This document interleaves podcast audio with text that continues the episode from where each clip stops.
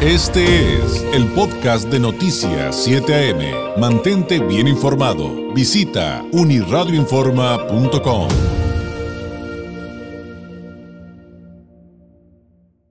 En la línea telefónica, el candidato de la coalición va por Baja California a la presidencia municipal de Tijuana, el expresidente municipal, Jorge Ramos Hernández. Jorge, ¿cómo estás? Muy buenos días. Muy buenos días, David, también. Gusto saludarte a ti a tu auditorio.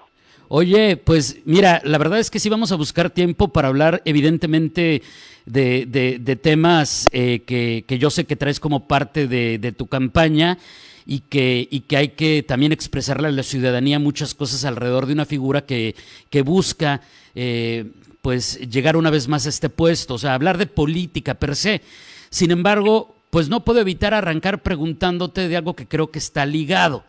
Es decir, ¿qué está pasando con la actual administración pública en Baja California luego de esta ola de inseguridad terrible que estamos viviendo, de lo que pasó anoche en la penitenciaría de Tijuana y que pues lo platicaba hace ratito con el presidente de la Coparmex y, y que de repente encontramos que además del desabasto de medicinas y todo esto, pues la prioridad para Jaime Bonilla pues parece ser expropiar el campestre. ¿Qué piensas de ello, Jorge?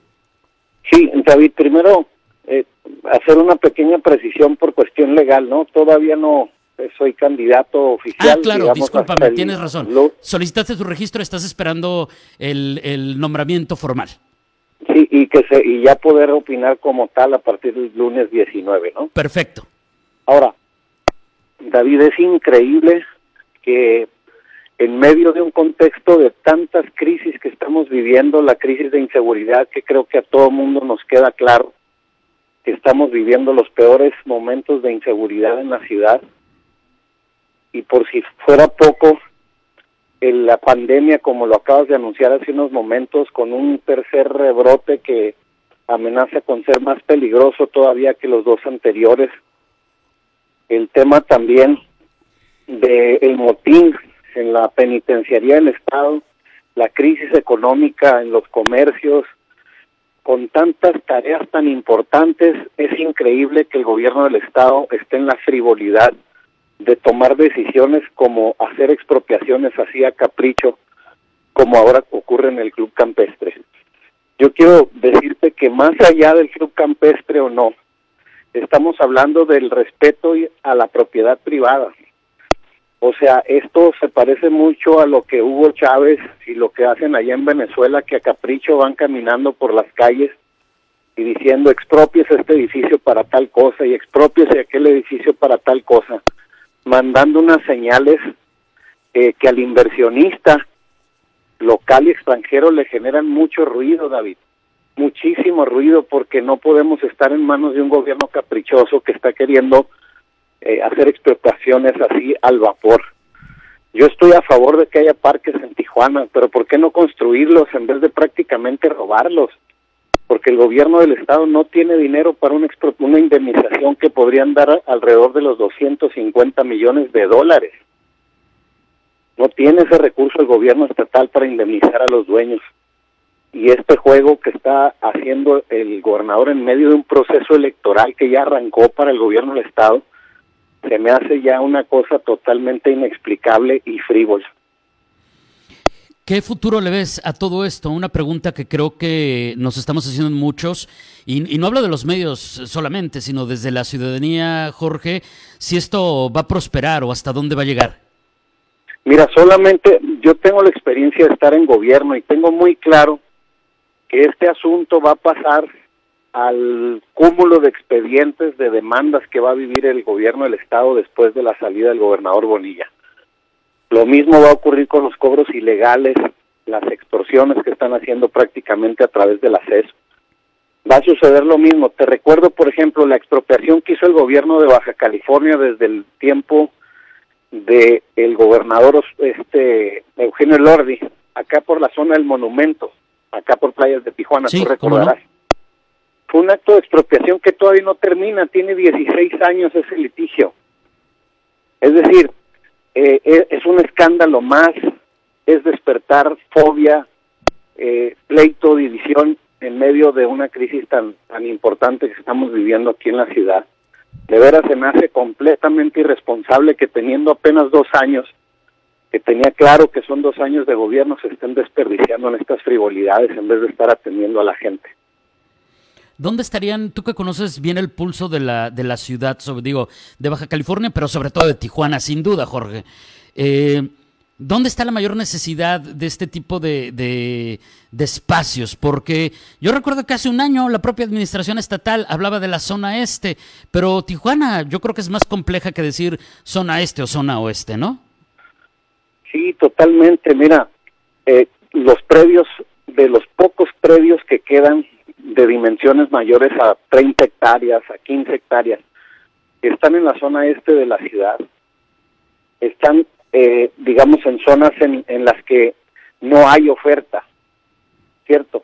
Y en, en esa parte, qué sencillo es quitar, quitarle a alguien ilegalmente lo que hizo, a ponerte a construir algo nuevo.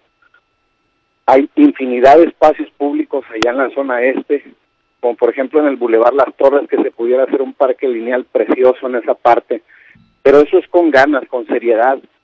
Tú te imaginas 250 millones de dólares, estás hablando como de dos pires, lo que tendría que pagar este señor para indemnizarle a los propietarios de, del club campestre. Pero te digo, no quisiera yo trivializar, no quisiera yo caer en el en el gancho distractor que está aventando el gobierno del estado de hablar únicamente del campestre sino de la falta de respeto al Estado de Derecho. Claro.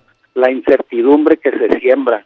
Esto puede ocurrirle a cual, en, en, este ánimo que está el, gobierno del Estado, puede ocurrirle a la Iberoamericana, le puede ocurrir al CETIS, a cualquier lugar que a él se le ocurra que puede servir para otra cosa.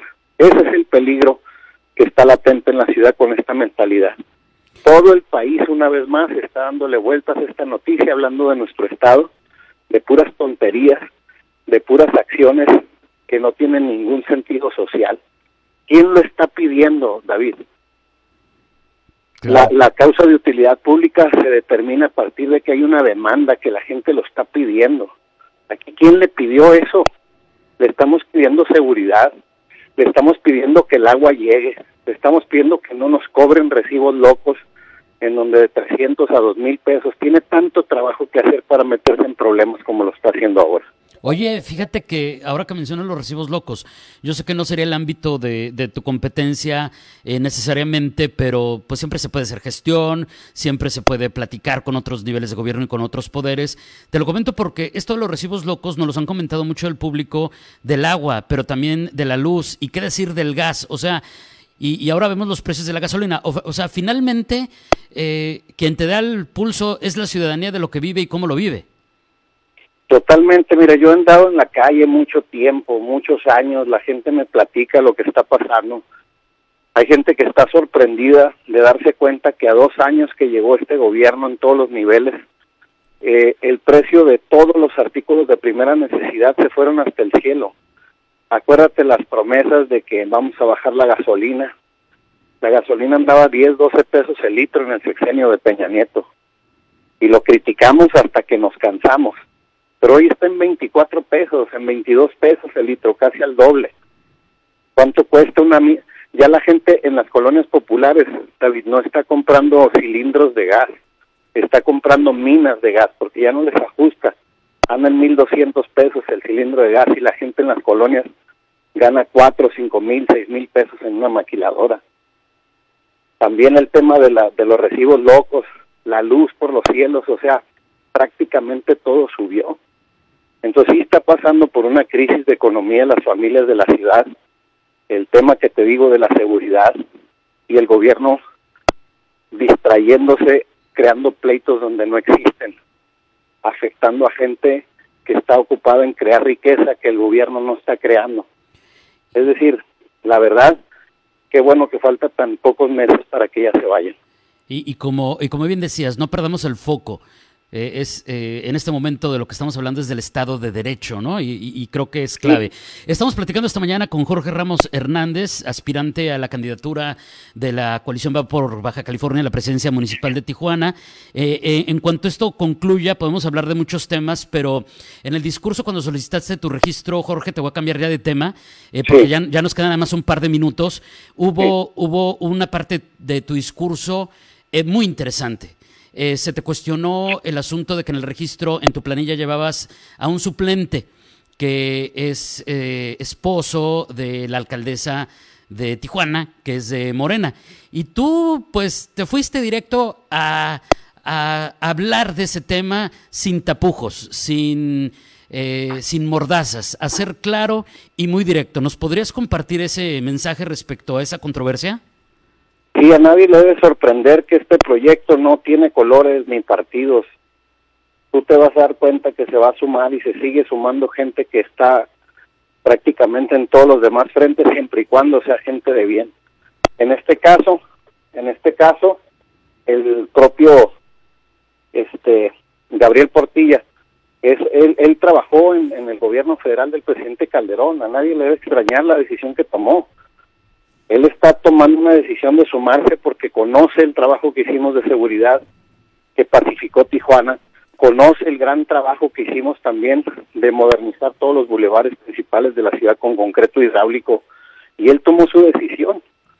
Él tomó su decisión y esto marca la pauta de infinidad de sumas que tú vas a ver alrededor de la campaña que se están sumando a este proyecto. Porque hoy hoy más que nunca hoy más que nunca no es no son los colores.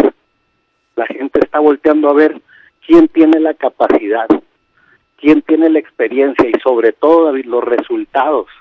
¿Quién tiene los resultados que lo respalden para enfrentar la crisis de inseguridad de servicios públicos y de salud que se está viviendo? Muy bien. Y yo creo que eso es lo que abre las cosas. Eso es lo que abre las oportunidades. Jorge, te agradezco enormemente que nos tomaras la llamada. Eh, nada más cerremos con eh, la especificación eh, de, algunos datos, como es cuándo te responde el INE y cuándo empiezan las campañas. Pues tiene de aquí al domingo 18 el INE para responder la solicitud de registro que presentaron los tres partidos para registrarme como candidato a la alcaldía. Y estoy esperando que en estos días se resuelva para que a partir del lunes salga a la calle a proponerle a la población un proyecto de seguridad que pacifique Tijuana y todos los demás proyectos que tengo que ya los detallaré ahí en su momento. Sí, que ya efectivamente es lo que te decía, que pues ya nos platicarás. Eh, muchas gracias, muy buenos días. Gracias David, un gran saludo para ti, para todo el auditorio, que estén alertas, que estén pendientes porque vienen grandes tiempos para Tijuana. Buenos días, es Jorge Ramos Hernández, quien es, como le decimos, aspirante a la candidatura de la coalición Va por Baja California a la presidencia municipal de Tijuana y que estaría por resolverse en estas próximas horas para, eh, después de haber entregado la solicitud, eh, empezar campaña la próxima semana. Este fue el podcast de Noticias 7am. Mantente bien informado. Visita unirradioinforma.com.